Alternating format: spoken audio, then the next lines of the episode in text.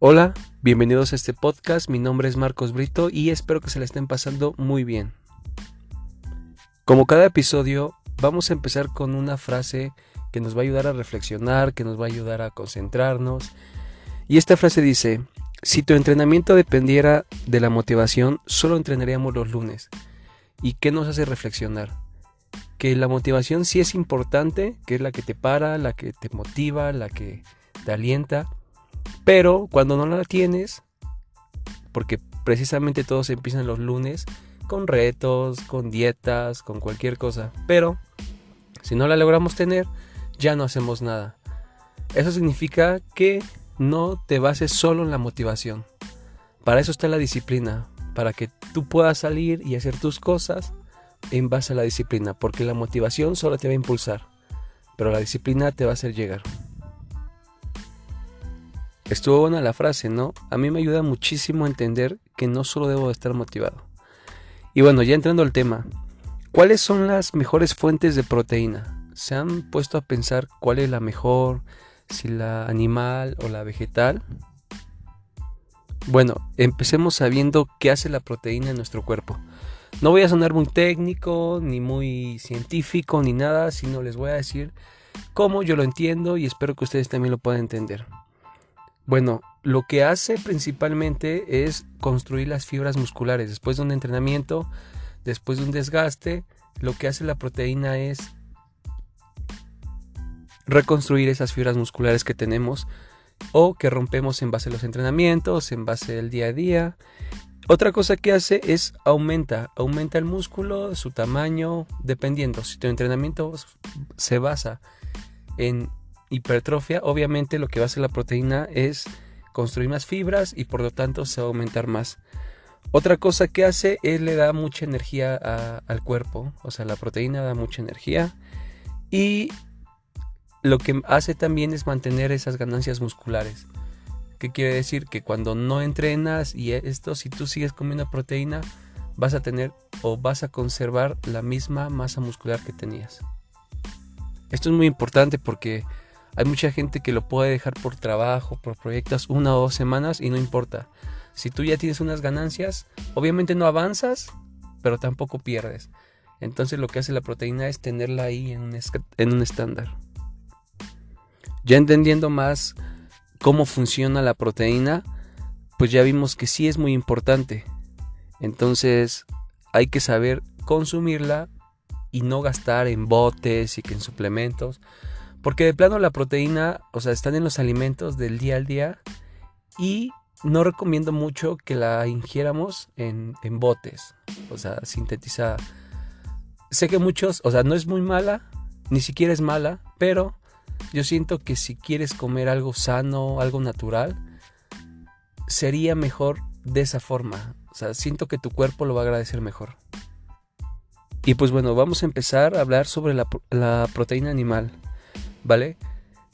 Hay muchos derivados, hay muchas proteínas, pero yo les voy a nombrar las que son más fáciles para encontrar en México, que es donde yo vivo. Son muy fáciles, son baratas, bueno, unas más que otras, pero tienen muy alto valor biológico, es muy bueno. ¿Vale? Comenzamos con el huevo. El huevo es una fuente muy rica en proteínas y se puede comer en el desayuno o en la comida. Se puede comer de varias formas, servido, cocido, ojo, nunca crudo. Sé que estamos muy acostumbrados a algunos mitos como en las películas de Rocky que se consumían crudos en un licuado. Eso no ayuda mucho. La proteína se tiene que sintetizar para poder dar las propiedades que tiene que dar.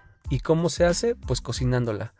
Tú puedes cocinar el huevo hervido cocido, revuelto, en omelette, pero siempre la tienes que cocinar para poder aprovechar esa proteína, esa fuente de proteína. Entonces, no se dejen engañar con que le metan a sus jugos o licuados, ¿vale?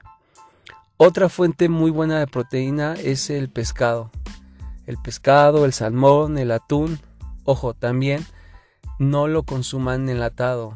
Tiene muchas propiedades como conservadores, mercurio, entonces no es muy accesible comer pues ese tipo de, de alimentos, ¿me entienden? O sea, si van a comer atún, si van a comer pescado, que sea natural, o sea, que sea sacado del mar, todo bien. Entonces no hay necesidad. Si rara la vez quieren comprar una lata y así, pero que no sea siempre esa fuente de proteína. La carne de res, pero obviamente la carne de res que sea un poquito más magra. Hay muchísimos cortes de res, pero los que tienen menos grasita siento que son los más indicados para poder crecer limpio, para poder aprovechar la proteína. Otra es el pollo, específicamente hablando de la pechuga de pollo. Es buena, es barata, es rica, se puede hacer varias formas. Asada es muy muy rica. Esa es una de las proteínas que más pueden consumir. Y bueno, la última sería la leche. La leche hay mucha controversia en si es buena, si es mala. Solo les puedo decir que ese derivado tiene muy buena fuente de proteína. De hecho, sacó Lala una marca de leches de nueva generación que trae 54 gramos de proteína por cada litro. Y pues la verdad, yo la he consumido y se me hace muy buena, la verdad. Y aparte trae baja en grasas, más calcio, dependiendo de cuál quieras comprar, también se me hace una muy buena opción.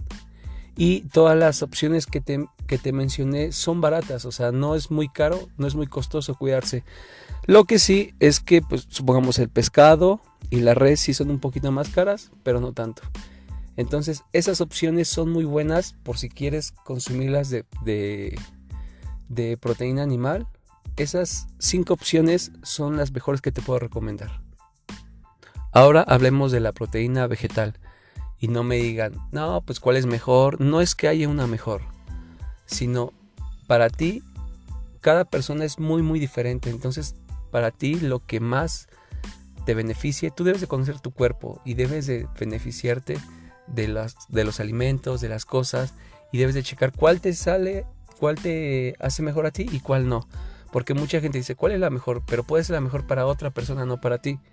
Entonces checa, un ejemplo, yo la carne después de las 6 de la tarde ya no la digiero bien. Entonces no me gusta como consumir mucho carne después de las 6 de la tarde porque me cuesta demasiado digerirla.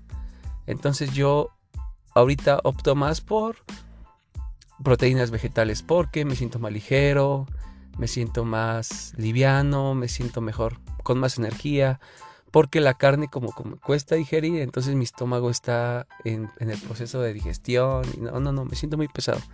Pero bueno, hablando de la vegetal, les voy a presentar las cinco fuentes de proteína que yo ocupo que son muy buenas. Y la primera sería la soya. La soya es muy buena, se puede comprar desde soya natural, soya con varios sabores, es muy barata y trae muy muy buena fuente de proteína y la puedes consumir casi completamente en todo. O sea, no conozco algún alimento que no sea de soya. O sea, puedes encontrar hasta chicharrón de soya. Hay un mito que dice que la soya inhibe la testosterona de los hombres y por eso casi no la consumen los hombres, pero en los nuevos estudios, en pleno 2019, 2020, sacaron que la proteína de soya no hace eso. O sea, entonces hombres pueden comer la soya que quieran, pueden derivar, entonces no tengan problema con ella. Otra, y es muy muy barata, son los frijoles negros. Los frijoles negros tienen mucha proteína vegetal. Y pues bueno, son muy ricos, son fáciles y son muy baratos. Eso también es una muy buena recomendación. Otra cosa, las lentejas. Uy, ¿quién no ha probado una hamburguesa de lentejas? ¿Quién ha probado un caldito de lentejas? Tienen muchísimas propiedades y aparte son una muy rica fuente de proteína. Esa también es súper recomendada. Otra son los garbanzos. Los garbanzos también se pueden hacer en cualquier cosa. He visto hamburguesas de, hamburguesas de garbanzos muy muy ricas y la verdad tampoco es algo muy caro. Es algo que puedes comprar en cualquier mercado y no hay problema de nada. Te digo, se digieren muy bien, son muy buenas y otra que es muy especial en este mundo del fitness es el cacahuate. No sé si han visto que muchos venden crema de maní porque tiene muchísima fuente de proteína. Otra cosa, yo prefiero que lo consuman el cacahuate pues natural, o sea, abrirlo, comerlo, Porque la crema de maní, pues que trae un poquito más, más de grasa, otros colorantes, dulce. Entonces sí te metes gran cantidad de proteína, pero no, como te diré? No te estás metiendo otros productos, ¿me entiendes? Yo creo que es mejor, 100% recomiendo lo natural, lo orgánico. Y no te estoy diciendo, vete a una plaza super mamona, que puedas comer alimentos que, que vienen así de, pues, es vegano y es verde y la chingada y viene empaquetado. No, no, no. Cuando te digo natural, me refiero a que vayas al mercado, que compres lo más sano posible, ¿me entiendes? Bueno, ¿cómo ven estas proteínas? ¿Cuál te conviene más? ¿La animal, la vegetal? ¿Cuál es la que tú más usas? ¿Cuál es la que más te gusta? ¿Cuál es la que más consumes? Déjenmelo en los comentarios. ¿Qué les latió? Si les late este tipo de tema, si no. Otra cosa que hay mucha controversia es que dicen, ¿cuál es mejor, la animal o la vegetal? No es que, como les digo, no es que hay una mejor. A mucha gente le gusta la animal y no puede dejar de comerla. Y hay mucha gente que le gusta la vegetal por el tema del organismo, por el tema de los animales, por el tema del sufrimiento, por el tema social. Entonces, para mí, si me tuvieran que dar a escoger entre las dos, yo no me voy ni por una ni la, ni la otra, porque las dos las consumo. Las dos, dependiendo de qué quiera, las consumo. Un ejemplo, si quiero ser ágil para correr y para estar más liviano, obviamente ocupo la vegetal. Si quiero más fuerza, bueno, que también con la otra se puede ganar fuerza, pero si quiero pues comer, saciarme más, estar en hipertrofia y eso, pues prefiero obviamente el animal. Pero yo ocupo las dos al día a día, un día así como más animal, un día más vegetal, pero yo ando checando como mi cuerpo. Y yo espero que ustedes también puedan hacer eso, que escuchen su cuerpo y que vean qué les favorece y qué no. Y bueno, ya para terminar, recuerden que estos episodios son unas herramientas para que tú puedas dar el paso para cuidarte, para seguir en el mundo del fitness. Nosotros vamos a tratar de hablar de alimentación, de nutrición y de mentalidad. Siento que esos tres son muy importantes para este tema del fitness. Entonces espero que les guste este contenido, espero que me sigan escuchando y espero que me entiendan.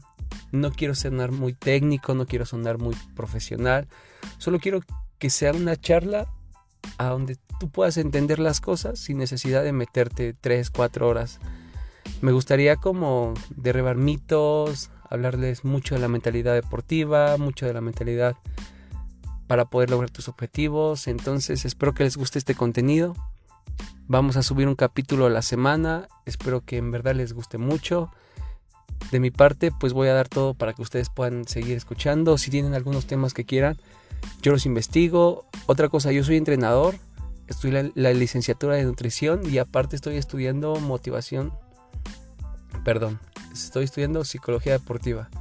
Entonces, bueno, por eso les dije motivación, porque estoy en este rollo de las tres cosas. Siento que estudiando estas tres cosas te haces más completo. Entonces, es un poco de, de lo que hago, si no sé de algún tema, pues investigo, estudio y se los presento de la forma más fácil y que la pueda entender. ¿Vale? Pues muchísimas gracias por escucharme. Ya saben que mi nombre es Marcos Brito. Síganme en redes sociales. Estoy más en Instagram, estoy como marcos.helcoach. Y, y ahí pueden ver las rutinas que doy, las frases que doy también. Y muchísimas otras cosas, ¿vale? Que se la pasen muy genial y una semana muy buena. Gracias.